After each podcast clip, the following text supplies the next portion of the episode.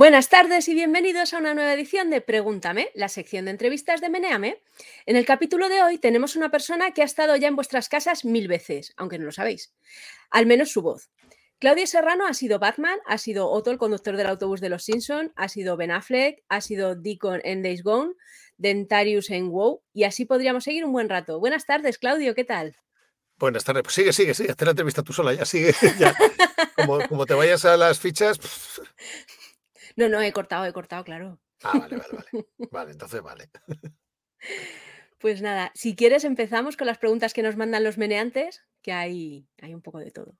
Venga, Esta, por ello. La primera siempre nos la hacen. Y en esta ocasión, el que, el que la ha hecho primero se llama, el perro se llamaba Mis tetas. Y la pregunta es: ¿prefieres la tortilla con cebolla o sin cebolla? Yo soy cebollista. Vale. Yo con cebolla. Y es más, He llegado a perfeccionar tortillas con eh, pimientos, calabacín, cebolla. O sea, me gusta inventar, pero la tortilla, con o sin, siempre con. Vale. Bueno, pues ya los concebollistas ya sabéis dónde, dónde tenéis que ir. Estáis aquí, concebollistas estoy con vosotros. La siguiente pregunta nos la manda Caster. ¿Estás de acuerdo con la gente que defiende que en España el nivel de inglés es bajo por culpa del doblaje? Esto es un topicazo también. Hay mucho tópico, pero normal. Eh, mira, el nivel de inglés es bajo por el sistema educativo, punto. Porque em, si fuera que gracias al doblaje aprendes idiomas, yo debería ser Shakespeare. ¿vale? Y no lo soy. Ojalá. E, es, muy sencillo. Primero, para aprender un idioma como si fueras un. para hacerte bilingüe, tienes que sumergirte en la cultura, incluso en el país, e irte al sitio donde lo hablan todos los días, ¿no? Y hacer un esfuerzo por tu parte. El doblaje no solo se dobla cine inglés, también se dobla cine italiano, alemán, coreano, eh, turco, y no, no le culpamos de que no sepamos idiomas, ¿vale? El problema es del sistema educativo, nada más. La siguiente pregunta nos la manda BRPBNRS. Hola, gracias por, prestarte a esto. ¿A qué se debe la gran cantidad de papeles distintos que hace un mismo actor de doblaje?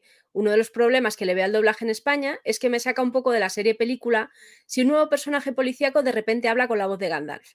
¿No sería más lógico que hubiera un mayor número de actores de doblaje y no se repitieran tanto las voces? Si los actores de doblaje, de doblaje cobráramos un 0,5% de lo que cobra el señor que hace Gandalf, cuando hace Gandalf, no necesitaríamos estar haciendo te, voy a hacer al malo en la turca, al, marido en la de Antena 3 a mediodía que te duermes, una serie de dibujitos. Primero, somos mercenarios y somos actores. Suena al teléfono, puedes, te cuadra y lo haces.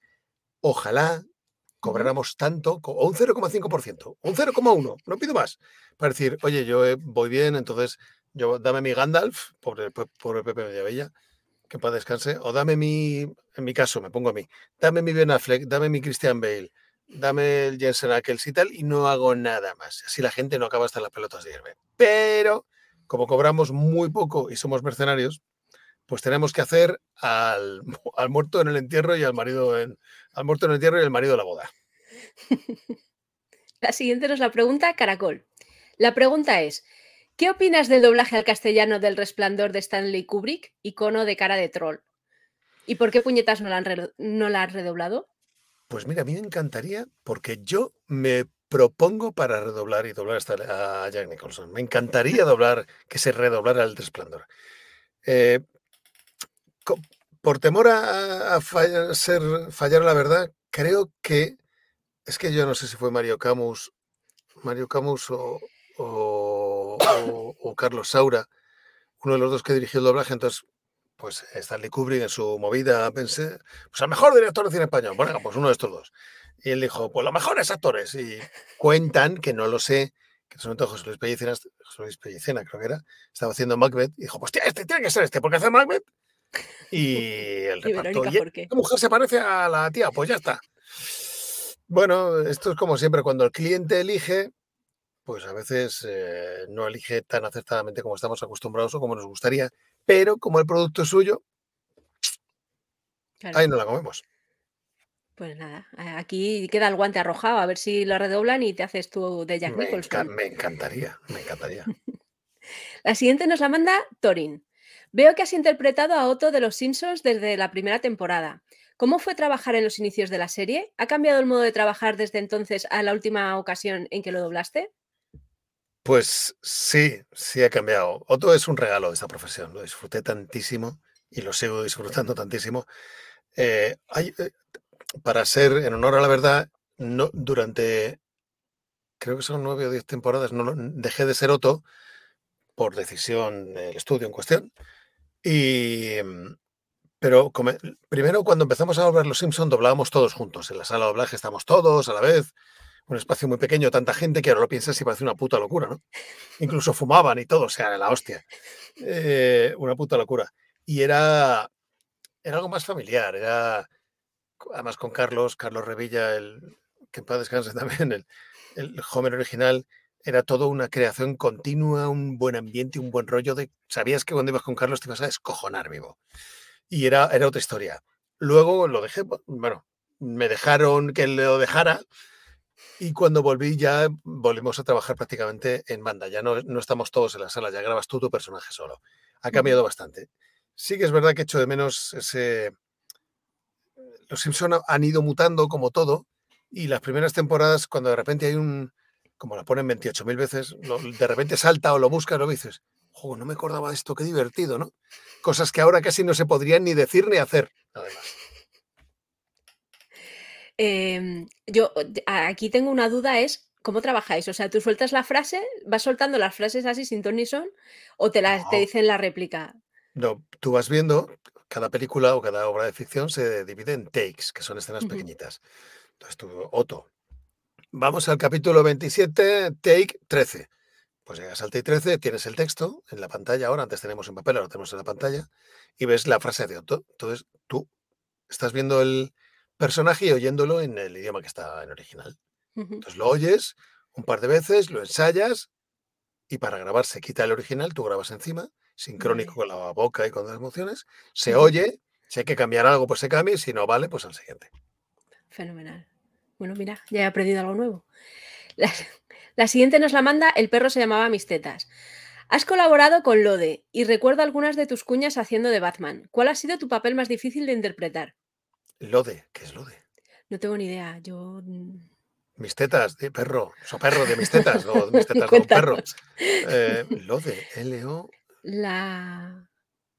Oscuridad de. Si, alguien, si alguien lo ponía en el chat que es Lode, porque no estoy perdido. ¿Y, cómo era la pregunta? ¿Cuál ha sido tu papel más difícil de interpretar? Ha habido muchos. Además, ¿sabes lo que pasa? Que hay obras de ficción o películas que nunca saldrán o nadie las hará caso, que son a lo mejor por la complejidad o por el actor o por la historia que cuenta, son muy difíciles de interpretar y pasan completamente desapercibidas. Para el gran público quizás sí que los Batman porque me ha dejado cada película mudo tres días. Ya. Bueno, aparte como tienes que hacer la voz esa de... Ahí está, ahí está. Nos dicen que Lode es la órbita de Endor. Ah, ah, ah, sí, joder, es verdad. Uf, esto hace la hostia. Sí, la entradilla de la, del podcast es verdad, es verdad. Bueno, pues eso, que enhorabuena por tu trabajo. ¿Ves? Nos lo están soplando por aquí. Em, esta es una de las más repetidas, que nos la mandan. De la pluma, ajusticiador, Charlie Brown, FJPDP. Una persona que tiene ya una formación en doblaje y locución e incluso ha hecho ya algunos trabajillos menores, ¿cómo puede hacer para conseguir más trabajos, por favor? Este es el tipo de... ¿Es para una amiga? Sí, la amiga soy yo. y le, agradeceré muchísimo si puede darme alguna orientación porque ahora mismo no encuentro nada salvo, ya te llamaremos. Vale, a ver, eh, los que quieren entrar en doblaje ahora mismo tienen varios handicaps, ¿no? Primero, hay que ser muy bueno, ser muy rápido y estar muy disponible. Luego, es cierto que hay trabajo, hay movimiento, las plataformas, los audiolibros es una fuente de trabajo enorme también, los videojuegos, digamos que el mercado se ha amplificado, ¿no? Pero eh, hay una sobreoferta de formación y no toda es real y no toda le cuenta a los alumnos cómo son las cosas de verdad y cuál es porque a mí me pasa mucho de gente, he salido de la escuela, ¿qué hago? Coño, te lo tendrá que decir de la escuela que la has pagado. ¿Qué, cuál es el paso siguiente? ¿no? ¿Cómo, ¿Cómo moverte en este mundo? Hay que estar preparado para el. para para morirte de hambre. Esto es duro, pero es así. Hay que comprometerse a pasar hambre para poder el día de mañana. Y luego, claro, para poder el día de mañana decir, bueno, estoy trabajando medianamente. Y luego, claro, eh, tú sales de una escuela de formación, te han dicho, bueno, ya eres actor de doblaje. No, error. Como diría Ibai, no, no, tío, no. A ver, eres actor de doblaje cuando después de unos cuantos añitos tienes X convocatorias a la semana y te conviertes y empiezas a trabajar en diferentes estudios, con diferentes eh, directores, cuando haces un audiolibro, cuando haces un videojuego, cuando de repente te cae una publi. Entonces ya, digamos que tal. El título como tal o la, mm, la acepción de actor de doblaje no conlleva el que ya puedas trabajar y vayas a trabajar, no. Yo vivo de que suene el móvil, yo no tengo el trabajo garantizado. Yo sé que la semana que viene tengo dos cositas y puede que se caigan o que tenga más curro, pero la semana que la otra semana que ya acabado la serie que he hecho, yo vivo de que suene el teléfono y de hacer el trabajo dando el 100% en cada, en cada puta frase. Entonces, lo primero, muchísima paciencia. De verdad, es duro, pero es que hace falta paciencia. Luego, preparaos más de lo que creéis que os habéis preparado. Pero por favor, siempre oyendo la versión original. Porque hay gente que dice, no, yo he hecho un curso de doblaje. ¿Y cómo doblabas? Pues nos ponían un capítulo de Friends y, hacíamos lo que ellos. Pero como lo doblado, sí. No, hombre, no. Ya. Hay, que buscar el hecho diferencial de cada uno de nosotros para poder, cuando hagas una prueba, decir, tiene algo diferente. Y por Dios, no imitéis lo que ya hay. No imitéis porque si no seréis uno más. Está difícil. Pero yo veo gente, muy buena, gente muy buena, joven, muy buena, joven no tan joven, nueva, muy buena, que a base de tesón, paciencia, y si tenéis otro curro, no lo dejéis de momento, eh, va poco a poco tal. No es un panorama halagüeño, pero es que es la verdad. Eh, esta también nos la han preguntado mucho, ¿vale? Y en esta ocasión, bueno, ha sido Fission Boy, Power Trip, Palmenja y Jaramero. Hace pocos días, entre las subidas a este mismo agregador de noticias, llegó a aportar un artículo sobre la irrupción de la inteligencia artificial en el terreno de la voz generada por ordenador. ¿Estáis al tanto de este tipo? Bueno, decía que hablaba que es posible crear voces sintéticas en cualquier idioma basadas en actor original. ¿Estáis al tanto de este tipo de avances en el sector? Y si es así, ¿os preocupan realmente o pensáis que nada puede sustituir realmente el trabajo de un buen profesional? A ver, utópicamente nada debería poder sustituir el trabajo de un buen profesional. Ojalá, quiero decir, por, porque eh, el nivel de complejidad, eh, aquí los programadores dirán que me he flipado, casi cuántica de la IA para poder em, emular las emociones humanas, es complicada. Otra cosa de este tipo IA que habla el artículo que lo leí es, por ejemplo, Val Kilmer, que se ha quedado sin voz por una. se ha quedado un cáncer de garganta. Han cogido de todas las grabaciones que hay y han conseguido componer para que él pueda componer frases y suene su voz. A ver, eso es factible. Eso ya hay un loquendo, por hacernos una idea, que es una voz, que es la voz de un compañero de Barcelona, además. Eh, que el día de mañana digan, Claudio, queremos sintetizar tu voz para un montón de proyectos y oye, te pagamos. Quiero decir, lo ideal sería que llega la IA y quieren mi voz o quieren cualquier voz. Bueno, si quieres mi voz, toma, esta es mi IA de voz haz lo que quieras con ella y págame por el uso que hagas. Oye, a lo mejor no está tan mal. Pero, claro, a lo mejor de repente, imagínate que está tu voz trabajando por ti, tú estás en haciendo cualquier otra cosa. La historia es ver a dónde va a llegar ese desarrollo, a ver cómo va a ser. Porque sí, pueden a lo mejor encontrar una IA que imite mi voz o la voz de otros compañeros y compañeras, pero luego esa IA va a ser capaz, dicen que sí, bueno, de gritar y llorar de la forma en la que el actor original ha gritado, llorado? No lo sé, a lo mejor de repente me tengo que comer las palabras y me dice, mira, esto está hecho con IA. Y dices, hostias, mm, mierda. Eh, la única opción que nos queda es ser putamente buenos en lo que hacemos para que se note la diferencia con una máquina. o, o, o, ser nosotros los que sinteticemos nuestra voz y que ocurre por nosotros. Ah, bueno, otra opción. Mira, esta al hilo de lo que dices de ser profesional, nos la manda VVV y Ajusticiador y dice, mm, ¿qué hay que hacer para ser actor de doblaje? ¿Qué tipo de especialización se requiere? Muchas gracias por dedicar tiempo a contestar. Bueno, pues lo primero, si eres actor o tienes nociones de interpretación, te va a ayudar. Segundo, eh, si no te has formado, fórmate en una escuela con profesionales en activo. Esto es muy importante, que los profesionales que van a estar contigo todos los días en la clase sean profesionales en activo. No que aparezca un señor que es una estrella una vez a los seis meses. No. Que estén contigo todos los días, que te cuenten de verdad cómo es la profesión y que te digan, eh, además esto es muy sencillo de comprobar, me voy a formar en la escuela de Wanapage Hander. Bueno, pues, eh, ¿quién da las clases? Wanapage y las da Hander también. Pues te vas al doblaje.com, Wanapage y Hander. Joder, no han hecho nada. Mierda, esto es que me van a enseñar a mí. Esto es como, esto es como tú imagínate, oye, yo soy una máquina entrenando, entrenando fútbol. ¿Vale? Yo, porque yo juego al fútbol. Como, decir, eh, ¿Cómo le dices a alguien que no es actor de doblaje si dobla en su casa, no? Yo juego al fútbol, soy una puta máquina. ¿Dónde he jugado? En el equipo del colegio. Pero era una puta máquina. Entonces, lo primero es buscar ese nivel de formación y ser muy exigente. Y luego, paciencia, tesón, labrarte tu marca personal y buscar el hecho diferencial respecto a los demás. Y Carmen nos manda a la pregunta anterior, ¿por qué son tan caros los cursos?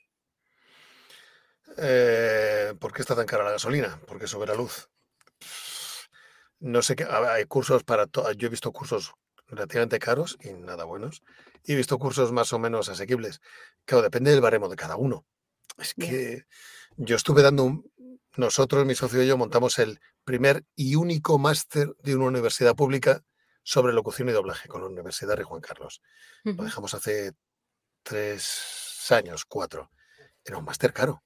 Pero claro, es que me quitaba a mí, aparte de la preparación de los materiales en un equipo de producción, el alquiler de una sala de sonido, de un estudio profesional, preparar todos los materiales para cada alumno, íbamos eh, personalizándolo y luego eh, perdonadme si suena feo, pero mi tiempo vale dinero, como el de todos. Entonces, puede, los hay de todos, pero claro, depende también del baremo con que, con que lo midas. Vale. Te paso la siguiente que nos la manda Pazman. ¿Por, qué crees que está tan desprestigiado el doblaje? ¿Piensas que todos esos tíos que tanto, hablan de la, que tanto hablan de la versión original dirían lo mismo sobre las películas en polaco?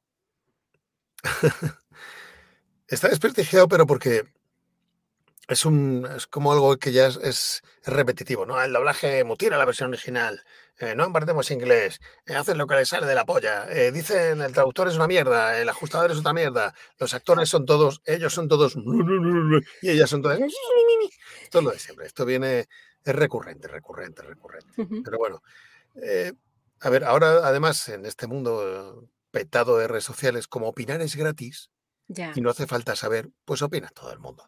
Pues oye, mira, si eres feliz opinando que el doblaje es una mierda y le estás viendo una serie coreana en coreano sin subtítulos, claro, el doblaje, pero los subtítulos, cuidado, también es una mutilación original. Mírate la serie en coreano sin subtítulos con dos webs, si puedes. Y luego hablamos de eso, el, doblaje, ¿no? Pero es que el doblaje, mm, no, no, el doblaje trae, consigue que muchas producciones de muchos países sean visibles aquí y la gente las pueda disfrutar. Esto es una rémora. Llevamos esa rémora igual que la rémora que el doblaje es un invento franquista. No, mentiras. Empezó a volver en 1931. Que luego el tío Paco lo utilizó para la censura. Claro, utilizó el cine y, la, luego la televisión y la literatura y los periódicos y la radio, pero eso, eso no es un invento franquista. Esto es, no hay nada como desmentir las cosas con, con un poquito de conocimiento. Claro. La siguiente también va sobre la profesión. Nos la manda, me llamo Mulo. ¿Crees que hay intrusismo por parte de los actores en vuestro trabajo? Y, mm, y nada, la siguiente sobre el resplandor que ya hemos hablado. Así que... A ver, intrusismo. Bueno, ahora mismo las líneas entre profesiones están muy borradas ya. Ahora mismo está, es como si yo te digo, pero tú eh, eres periodista, a lo mejor dices, no. Bueno, pues, eh, ¿eres blogger? Sí blogger, un periodista, casi ya, pero es que soy blogger, periodista, monto vídeo, hago un podcast y luego escribo para... O sea, las líneas entre profesionales ahora mismo están borrándose y cada vez más. Hay que ser multitarea. Esto es así.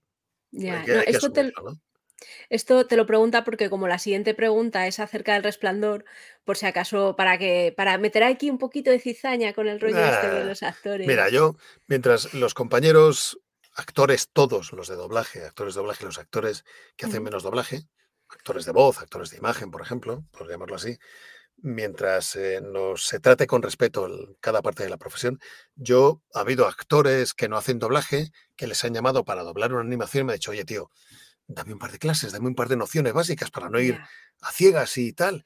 Y usted dice, joder, es un compañero que se preocupa, ¿no?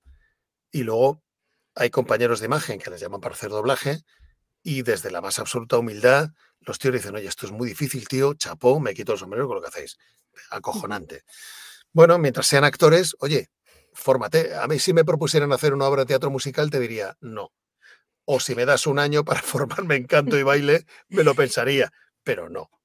Entonces, está en cada uno también. Eh, nos pregunta Ferran, ¿has rechazado algún trabajo? ¿Por qué motivos? De doblaje, creo, alguno a lo mejor porque no me gustaban las condiciones en las que se trabajaba en el estudio. O porque el director o directora eh, era insufrible y no se trabajaba suficientemente el ajuste y la adaptación y llegabas allí y tenías que volverte loco para hacer algo que no era tu trabajo. Eh, sí, alguna vez, eh, pero por esas circunstancias, es que voy a ir allí voy a estar, lo voy a pasar mal, voy a estar enfadado, este, no, no va a salir como yo quiero, no voy a estar a gusto, ¿puedo permitírmelo? Pues mira, gracias a Dios, sí, pues mira, oye, no, no puedo, estoy muy liado o tal, o diré que lo siento, por norma general, no, somos mercenarios y tenemos que hacer todo lo que nos llaman. Pero sí que es verdad que en algún momento dices, es que voy a ir allí, me voy a enfadar, lo voy a pasar mal, voy a estar tenso, no voy a dar el 100%. Hostia, prefiero no hacerlo. eso, en, eso en doblaje. En publicidad sí que rechazo algún trabajo, sobre todo por la ideología política. Trabajos para determinados partidos políticos, he dicho, no lo hago, lo siento, pero no. Pero para otros sí. para otros tampoco, en política prefiero no tocarla. Vale. Vale. La siguiente pregunta, bueno, te la voy a hacer por partes. Estas, las que van a continuación son todas de Continuum ST. La primera, eh, ¿cuánto hay de postproducción de audio en los doblajes? Aparte del trabajo como actor de doblaje, en cambiar timbres, tonos, inflexiones de voz, etcétera. Por partes.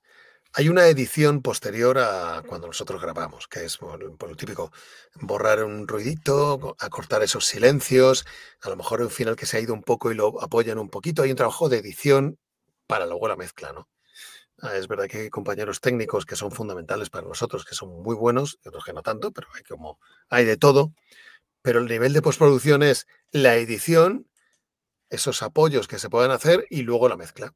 La mezcla con la, con la versión original, que, con el soundtrack de la pieza que sea. La siguiente pregunta, que es de la misma persona, ¿crees que es el mismo proceso actoral para cambiar la voz con diferentes personajes que el que hace un actor para interpretar diferentes personajes? Lo digo porque estos últimos pueden usar el cuerpo como anclaje de cambio, pero el actor de doblaje solo cuenta con su voz. Sí y no. O sea, eh, tú cuentas con tu voz, pero tu referencia es el actor original. ¿Vale? Yo, yo por lo menos, creo que muchos compañeros que, opinan como yo, yo no voy diciendo, eh, voy a doblar a Ben Affleck, voy a poner la voz de Ben Affleck. No, no, no. Voy a doblar a, bueno, a Otto, sí, a Otto, sí, la voz de Otto. Pero yo no voy pensando en qué voz voy a poner. Yo le veo, le oigo, mm, fluye de una manera en la que tú sacas tu voz y lo que haces realmente es interpretar, meterte en el personaje. Nosotros tenemos el ancla del actor original, del entorno, de la historia, y de, y de su voz. O sea, de todo lo que tenemos que, todo con lo que nos tenemos que mimetizar. Vale. El siguiente, bueno, el siguiente es, el personaje de Otto es un gran hallazgo por tu parte a nivel de doblaje desde mi punto de vista. Claro, y entonces pone una frase que la voy a decir yo con mi voz porque no soy Otto. oh, oh, perdonen, iré a avisar a mi tronca y nos largaremos. ¡Ey, Cristal, vete vistiendo! Vete vistiendo. Sí. Esa es una de esas cosas que a lo mejor en inglés decía, avisaré a mi chica y le diré qué tal. Cristian, eh, Cristian, eh, vístete, por favor. Pero claro, con Carlos era, Carlos, ¿qué te parece? Uy, pues si aquí dices esto. Y claro, al final era eso. Eh, ¿Cómo era la frase? Venga, vamos a hacerla. ¿Cómo era? Venga, era, oh, oh, perdón, oh, perdonen, iré a avisar a mi tronca y nos largaremos. Vale, Cristal. Oh, oh, oh, perdone, iré a avisar a mi tronca y nos largaremos. ¡Eh, Cristian, vete vistiendo! Otto es un, es un recreo para mí. Ay, nos pide, bueno, lo siento los del Twitch, os estoy leyendo con, con dolor de corazón haberlo dejado en preguntas. Nos piden un Viva Led Zeppelin. Venga, va, eso hay que hacerlo, hombre. Venga. ¡Que viva Led Zeppelin! Seguimos con las que con la gente que sí que ha dejado las preguntas en Menea. Ay. Después de Led Zeppelin. Nos dice Forms. ¿Cuánto has cobrado de media durante tu carrera? No tenemos media. Es lo que os he dicho antes. Hay meses que hay días o semanas en las que estás de 8 a 8, dos, eh, todos los días, y semanas en las que curras dos horas un día y una hora otro. Entonces no hay una media. No, no, no, no la hay. De hecho, imaginaos la, la- el problema para alguien que vive de esto, el ir a pedir un préstamo. Está en mi declaración de la renta. Usted este mes, este, este mes le ha ido muy bien y el otro mes no. tal, mm, ya. Por, es que esto es así. Claro, tenemos muchas complicaciones. Para un alquiler, igual yo cuando alquilé, yo por la renta, bueno, ahí te puedes salvar más o menos, pero cuando te pedían las nóminas del último mes, decías, toma, las nóminas del último mes, 57 nóminas. Ya, pero sé que no hay más, por ejemplo, 2.000 euros, ya, pero es que son cortitas, son pequeñitas. Es complicado, no, no hay una media, es, es imposible establecer una media. Ujú. Eh, nos pregunta Asola33. ¿Es cierto que el doblaje de una película solo puede explotarse durante un periodo limitado de años y después debe volver a doblarse? Creo que no, creo que no. De hecho, eh, eh, esta persona seguramente lo preguntará por los redoblajes de películas antiguas, que además de, porque es verdad que esa- esos, a ver, si hay una película de hace 30 años y una, una televisión, esa película la quiere comprar para emitir, ¿cómo será que le cuesta más barato redoblarla que pagar los derechos por, eh, por el doblaje que ya existe? ¿Cómo será lo que cobramos? Para que os hagáis una idea. Ahora, ahora tú cedes en el contrato que firmamos, de, mm, aparte de la- las, digamos, la... ¡Oh! la- no no soltar información y tal, tú firmas un contrato que esa obra puede estarse ahí por los siglos de los siglos. De hecho, va a estar en plataformas y va a estar ahí. Creo que ahora ya firmamos ad eternum, si no me equivoco. Pues nada, ya sabéis. La siguiente nos la manda Nova 6K0. La pregunta es algo que sé que os molesta mucho, porque a mí también, la verdad. Me refiero al tema de, distribui- a- a- al tema de que las distribuidoras elijan a los o las famosas de turno que no tienen ni idea de doblaje ni de dicción y que llegan a estropear la película, eh, animación o videojuego. Eh, ¿Qué piensas sobre ello? Pues mira, esto es muy sencillo. El dueño de la película decide que hace lo que le sale de las pelotas con ella. Ya está. Y siempre lo digo en las entrevistas, esto es repercusión a medio no pagado. Si yo doblo una película de animación, no va a haber una cámara en la sala y luego va a salir en el telediario diciendo la nueva película de tal doblada por Melendi. Bueno, destrozada, digo, doblada por Melendi. Pues sí, eso sale en las noticias y, sale ahí que la peli la ha doblado Melendi y sale un- él en la sala haciendo ahí tal y eso es repercusión en medios no pagados. Si lo hago yo, no sale. Bueno, el dueño de la película hace con ella lo que le sale en las pelotas. Puede acertar o puede equivocarse, pero el poder del marketing es enorme. Se ha mencionado mucho School of Rock en, en las preguntas. Sí, pero pobre, pobre Dani Martín, que se arrepintió toda la vida y no hace más que pedirnos perdón cada vez que le entrevistan y le preguntan, de, por Dios, perdón, que no tenía que haberlo hecho, perdón, perdón. Y honrar además. Eh, esta pregunta también la han hecho mucho eh, los usuarios y en esta ocasión pues ha sido Painful, Graphing y Pitagórico. ¿Has tenido que doblar alguna película porno? Icono de cara de troll. Porno. Porno no.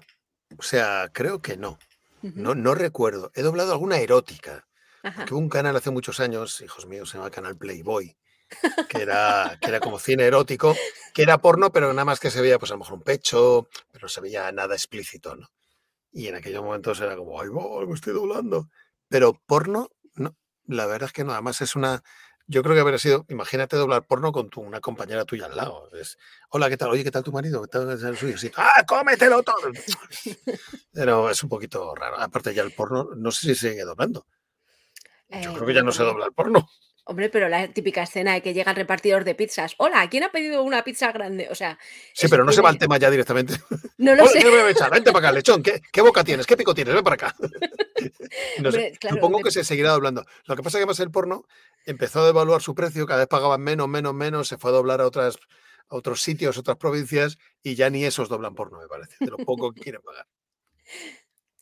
Pasamos a la siguiente que Por nos la cierto, manda. mira, un punto, un punto guay. Imagínate una película porno doblada por voces de primera calidad. tenía un plus, algo chulo para venderse, ¿no? Bueno, claro, o sea, ahí tienes el kink ese de. No, es que a mí me pone Constantino Romero, que en paz descanse, pero Sí, sí, sí. hay gente que tiene, tendrá su Oye, público. productores de cine porno, imaginaos una película doblada como si fuera una película de cine de blockbuster. A lo mejor ahí tenemos un mercado, chavalería. Yo te diría que hables con directoras de cine porno, porque el porno para tías está en ese rollo. Sí, Tiene, ¿no? O sea, como, sí, buscan otro. Tiene guion. Tiene guion. Me han dicho, bueno, No, no sé, hasta sé. donde yo sé. Lo que te han contado, sí, sí. Sí. Eh, pasamos a la siguiente que nos la manda Luis Quelele.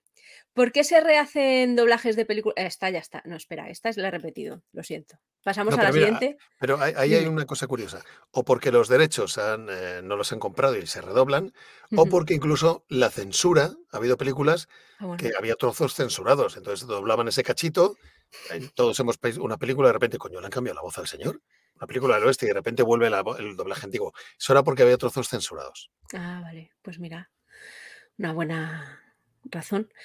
Em, I'm fine.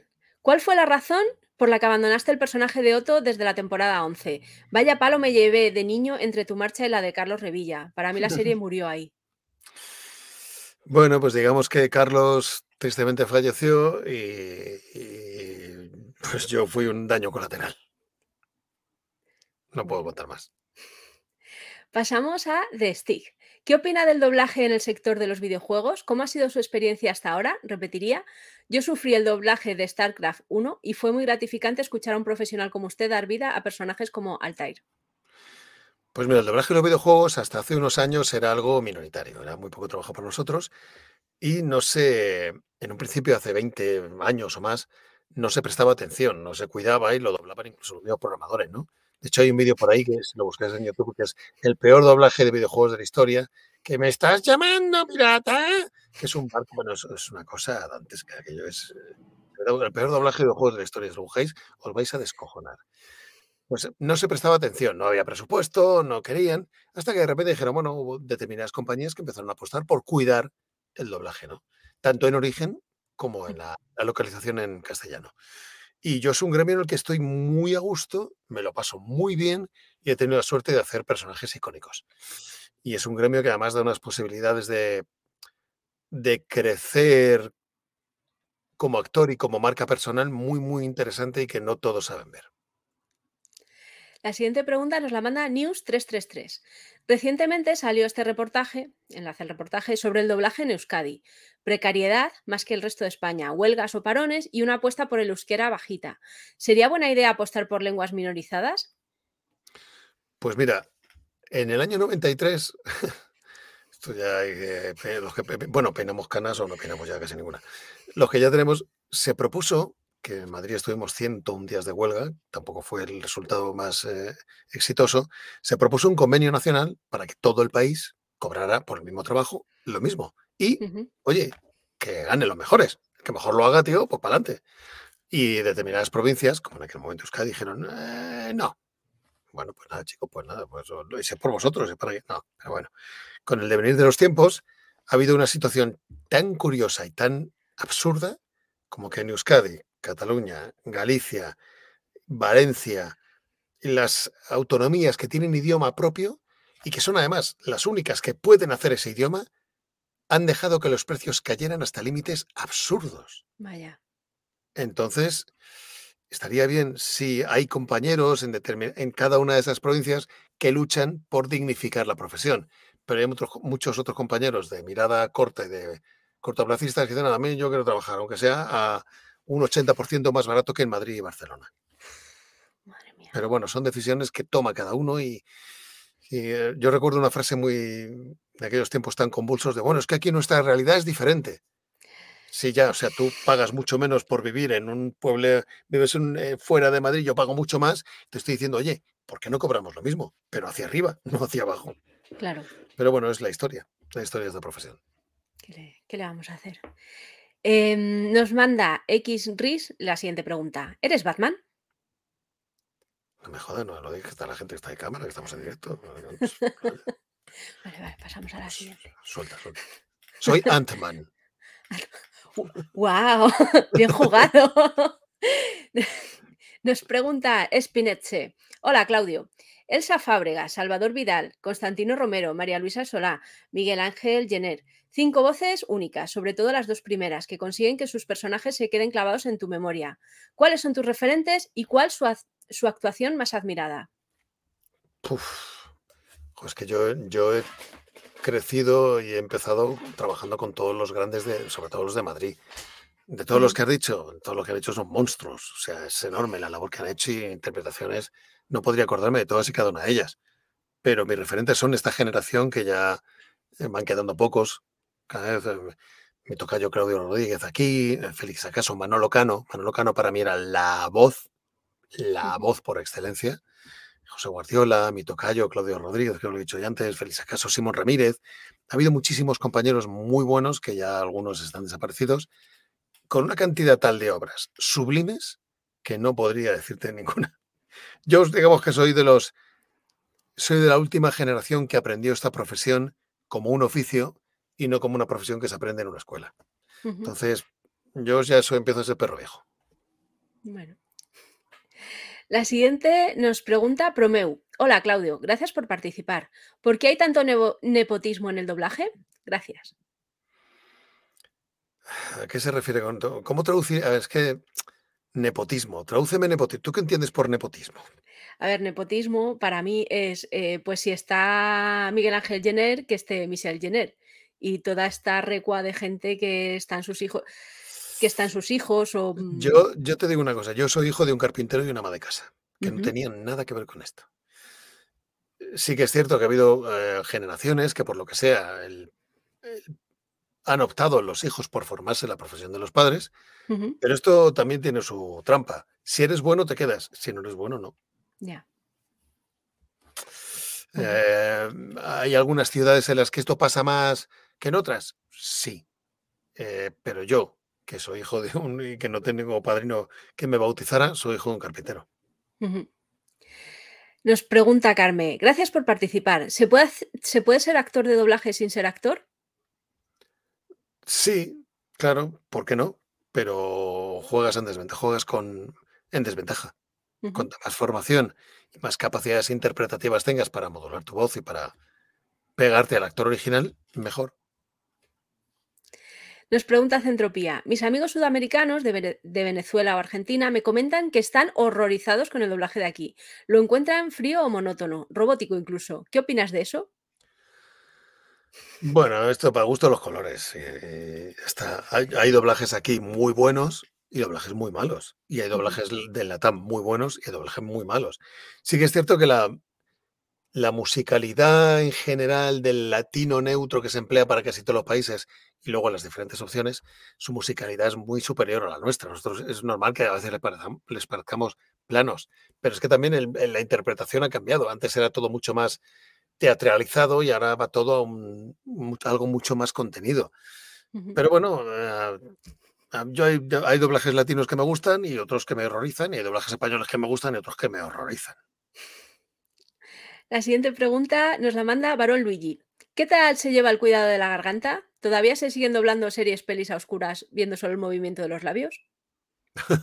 se lleva como se puede, se lleva como se puede. De hecho, deberíamos ir al foniatra más. Y a oscuras, bueno, a veces tenemos que doblar con materiales en los que a lo mejor incluso no ves ni siquiera la cara del actor. Es una posibilidad. Es una posibilidad. Se dobla a veces en condiciones de verdad que lo fliparíais. Nos pregunta Torcato. Hola, Claudio. ¿Cuál es eh, tu papel favorito? ¿El que más te haya gustado o que hayas hecho con más placer? ¿Cómo, bueno, Mm. luego sigo preguntando. Mm, eh, tengo muchos, tengo muchos que para mí son, les tengo mucho cariño y siempre digo lo mismo. Eh, desde Burlón en Los Trotamúsicos, a Pedrito Eres una vez el cuerpo humano, a Brandon de Sensación de Vivir, al Doctor Macizo de Anatomía de Grey, Jensen Ackers de Sobrenatural, Desmond de Lost, Otto de Los Simpson, los videojuegos, eh, Ben Affleck, Christian Bale, Patrick Dempsey. es que no puedo elegir. tantos a los que les debo tanto. La siguiente pregunta es, ¿cómo consigues? Con lo de sensación de vivir te has quedado pillada, ¿eh? Admítelo. No, no, no, yo soy de la generación de sensación de vivir, yo soy del 81. Ah, soy, pues. soy señora de mediana edad. Te he escuchado más, ya te he dicho en Anatomía de Grey, pero sí, sí. Lo, tengo clarísimo. Nos dicen, eh, ¿cómo consigues los trabajos? ¿Los trabajos contactan contigo o te ofreces tú o tu representante? Contactan conmigo, contactan conmigo mis, eh, pues los servicios de producción de los estudios, a veces los clientes, y, el- y yo vivo de que mi trabajo le guste a los directores o a quienes tienen el poder de hacer un reparto y elegir.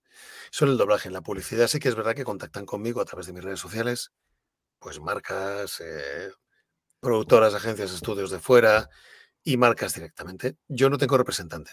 Hubo un tiempo en el que cuando estaba intentando hacer imagen, me entrevisté con un par de ellos y no, no conseguía entenderlo. Es que yo creo que nadie va a defender el puesto como cada uno. Hay compañeros que los tienen, pero yo, mi representante soy yo. Vale, pasamos a la siguiente. Em, hola, Claudio, nos la manda Patatuela. Una fan de tu voz. ¿Qué cine veías de pequeño o de joven? ¿Hubo alguna película que te marcara? Pequeño joven, pues joder, yo tengo 51 años, imagínate, yo veía el cine que había. Yo recuerdo eh, que esto también ahora les suena a chino a los más jóvenes, ¿no? Las sesiones dobles de cine, ¿no? Ver dos pelis. Ahora no ver dos pelis, aquello era la leche.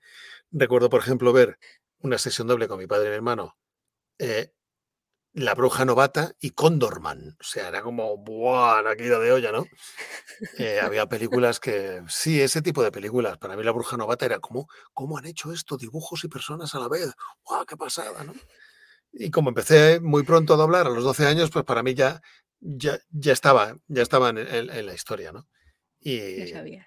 recuerdo, claro, recuerdo, por ejemplo, series que me marcaron, La fuga de Logan, Galáctica, las originales, ¿no?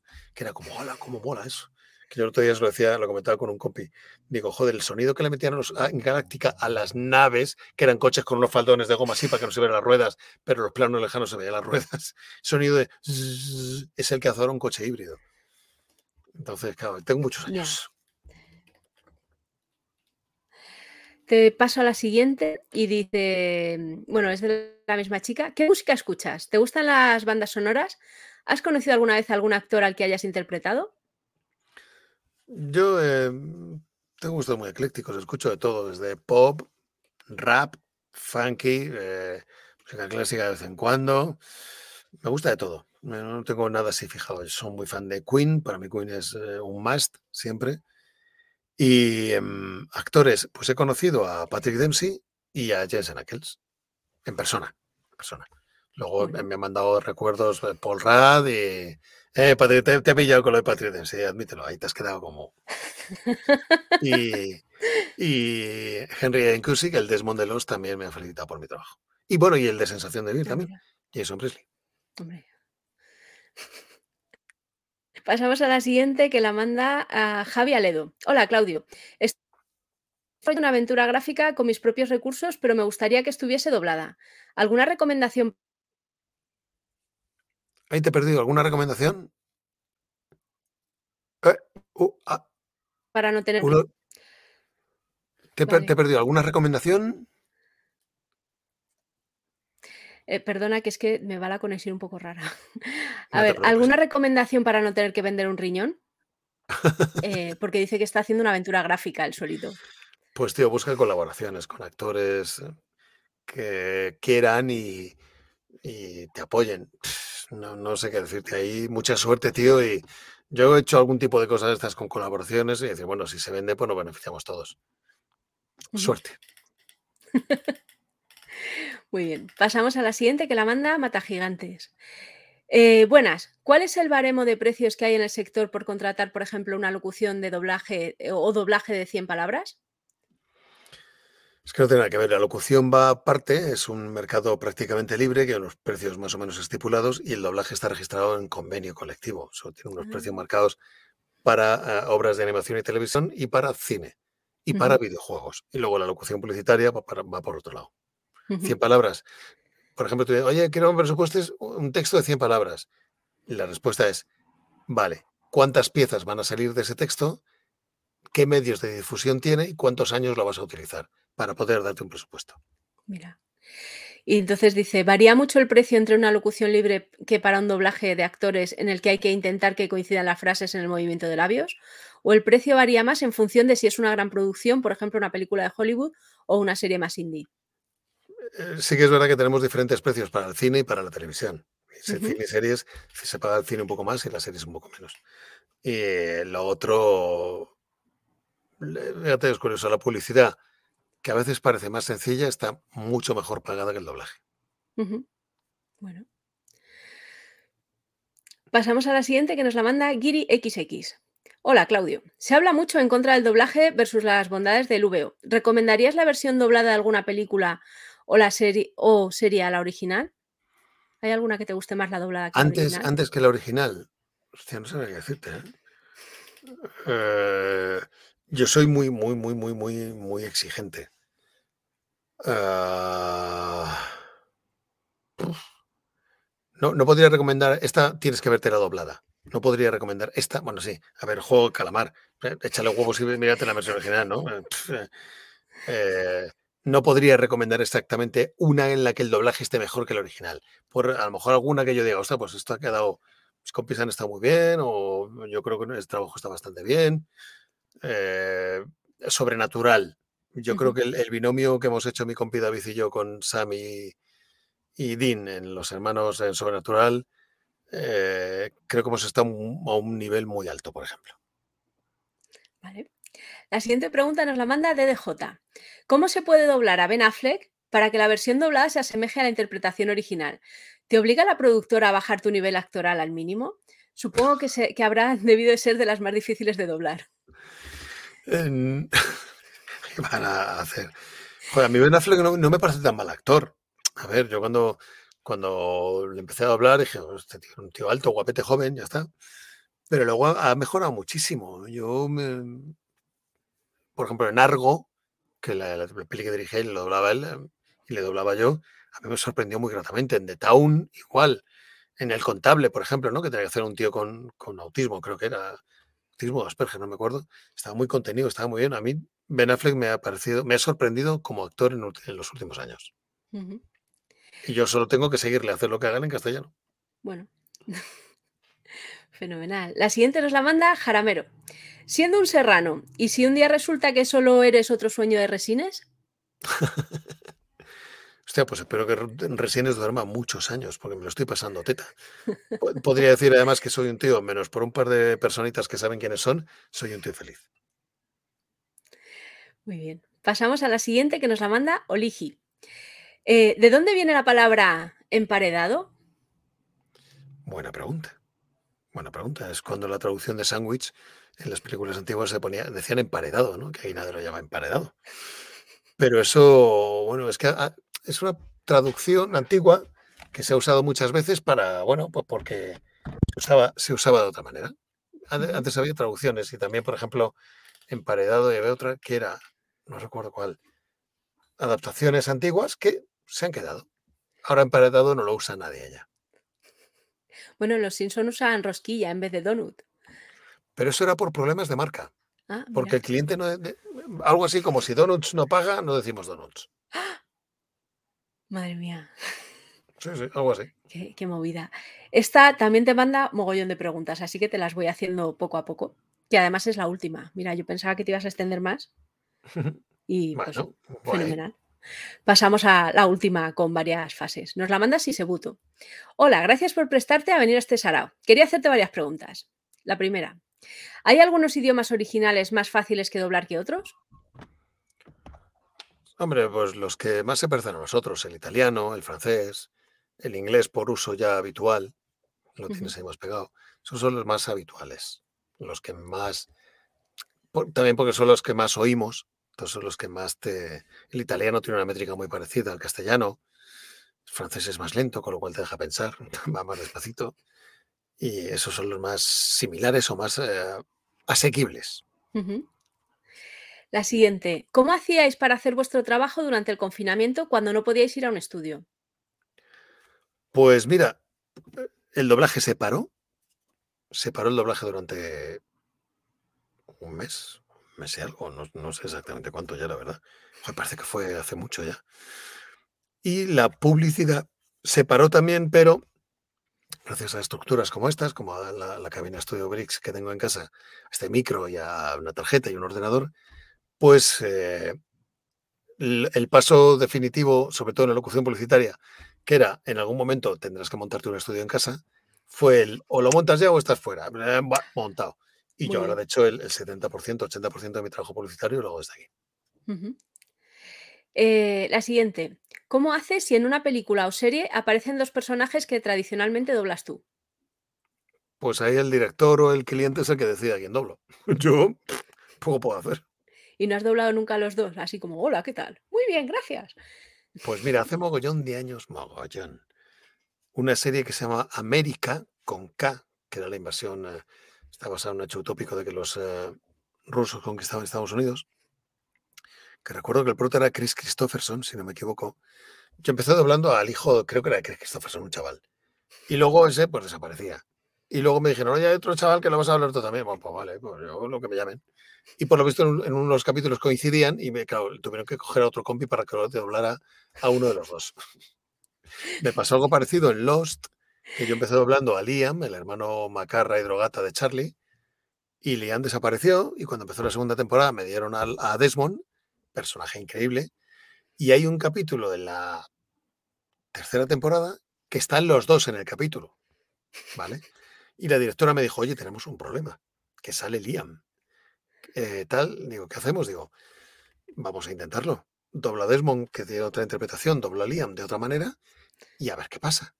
Oye, pues ahí quedó. Menos mal que no, no se cruzaban y no hablaban entre ellos. La siguiente pregunta es, ¿qué es lo mejor de doblar videojuegos y lo peor? Lo mejor que te metes en el oído del, del, del cliente, de la gente, porque como están jugando con cascos, estás muy, muy, muy encima. Lo peor, que a veces no tenemos toda la información que, necesitamos y que es una labor agotadora. agotadora.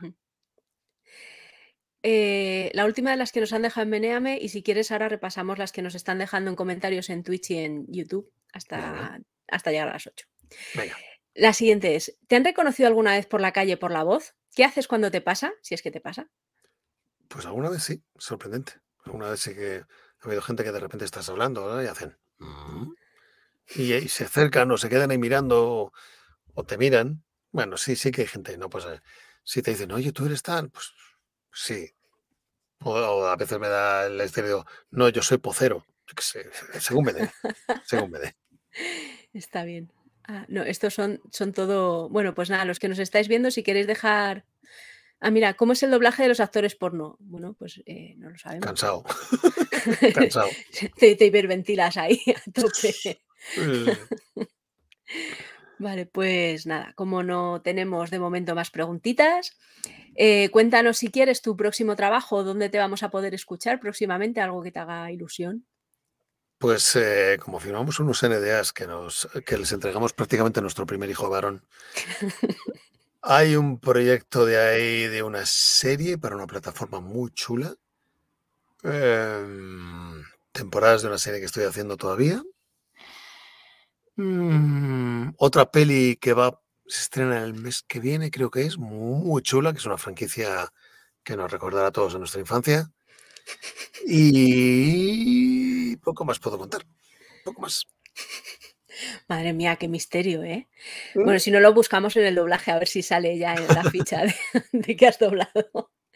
La última, mira, nos entra la última. Nos dice Cigi eh, Chaván. ¿Te viste toda sobrenatural? ¿Alguna anécdota? Pues no me la he visto, tío, no me la he visto. La tengo ahí. De hecho, mi mujer no la ha visto. Y con esto del embarazo y el bebé dijimos, bueno, pues los huecos vamos a empezar a ver.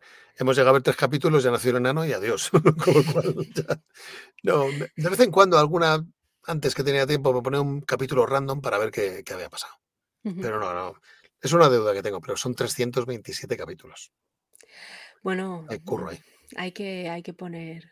Una amiga mía, esto también, ya que estamos, se vio Anatomía de Grey en un verano y su marido dijo que estaba viudo en vida porque, claro, se metió ahí como 12 temporadas en, el mes de julio. O sea. qué, vicio! ¡Qué vicio! Así que, bueno, si querer es poder. Claro, no, hay como tener tiempo. O le quitas, te quitas sueño y lo ves por la noche y ya está. bueno, pues nada, no te robamos más tiempo. Muchas gracias por haber estado con nosotros Y, nada, los demás, si queréis estar al tanto de las próximas entrevistas, que la próxima tenemos con un youtuber, em, suscribíos a nuestro canal. Un youtuber que a lo mejor le, llaman para doblar y me sustituye. Claro, claro, hombre. Bueno, este es un youtuber de, mm, ciencia y tecnología. O sea, bueno, vete, a, saber, pon el youtuber. Pues llega youtuber, ya los de marketing se vuelven locos. Eso sí, eso sí, porque además a poco que te escriban un libro ya, vamos, es que te ha copado todo. O sea. bueno, pues nada, gracias Claudio. Nada, muchas gracias a vosotros y a vosotras por estar ahí. Cuidaos, sed buenos, que de ser malos es un poquito absurdo. Y por favor, no compréis animales, adoptad. Muy bien. a cuidarse. Adiós. Chao. Chao. Si has llegado hasta aquí y tienes ganas de más, suscríbete a nuestro canal para estar al día de todas las entrevistas. Y si solo estás aquí por las noticias, te esperamos en meneame.net.